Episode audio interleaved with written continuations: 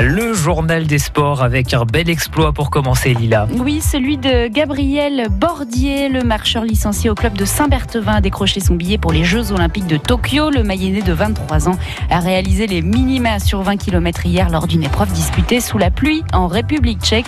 Il fallait faire moins d'une heure 21. Gabriel Bordier a signé un chrono canon de 1 heure 20 minutes et 19 secondes. J'arrivais plutôt confiant après ma, ma perf d'Albi où j'ai battu mon record sur 10 km. Et puis là, bah, ça s'est très très bien passé. Là, tout de suite, je pars sur un rythme euh, assez soutenu sur le 20 de Là, je passe en, 40 minutes 4 au, 10 km à, mi-course. Donc euh, c'est très très largement sur les bases des 1h21 qui sont demandées pour les Jeux. Et puis ouais, je termine en décrochant un petit peu dans les trois derniers kilos. Mais ouais, ça s'est très très bien passé sur cette course.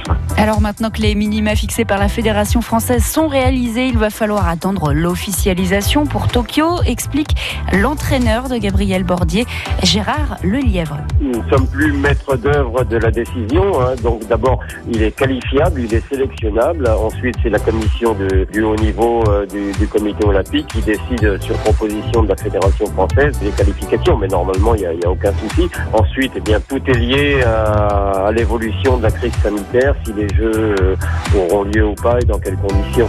En football, un deuxième cas de Covid en trois jours au sein de l'équipe du Stade Lavallois. Tout l'effectif sera testé demain.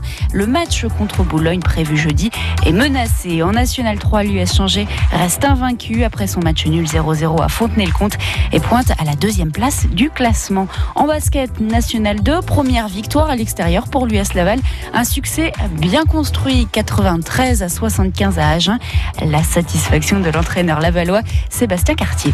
C'est toujours important euh, de faire voir qu'on est quand même euh, existant dans les déplacements et qu'on est capable de s'imposer à l'extérieur. Parce que je pense que jusqu'à présent, c'est ce qui nous a fait défaut de lâcher prise euh, dans le match continuellement. Et ce soir, on, a été beaucoup plus régulier dans, la, dans notre performance sur tout l'ensemble du match. Donc oui, une première victoire qui fait énormément de bien à l'équipe.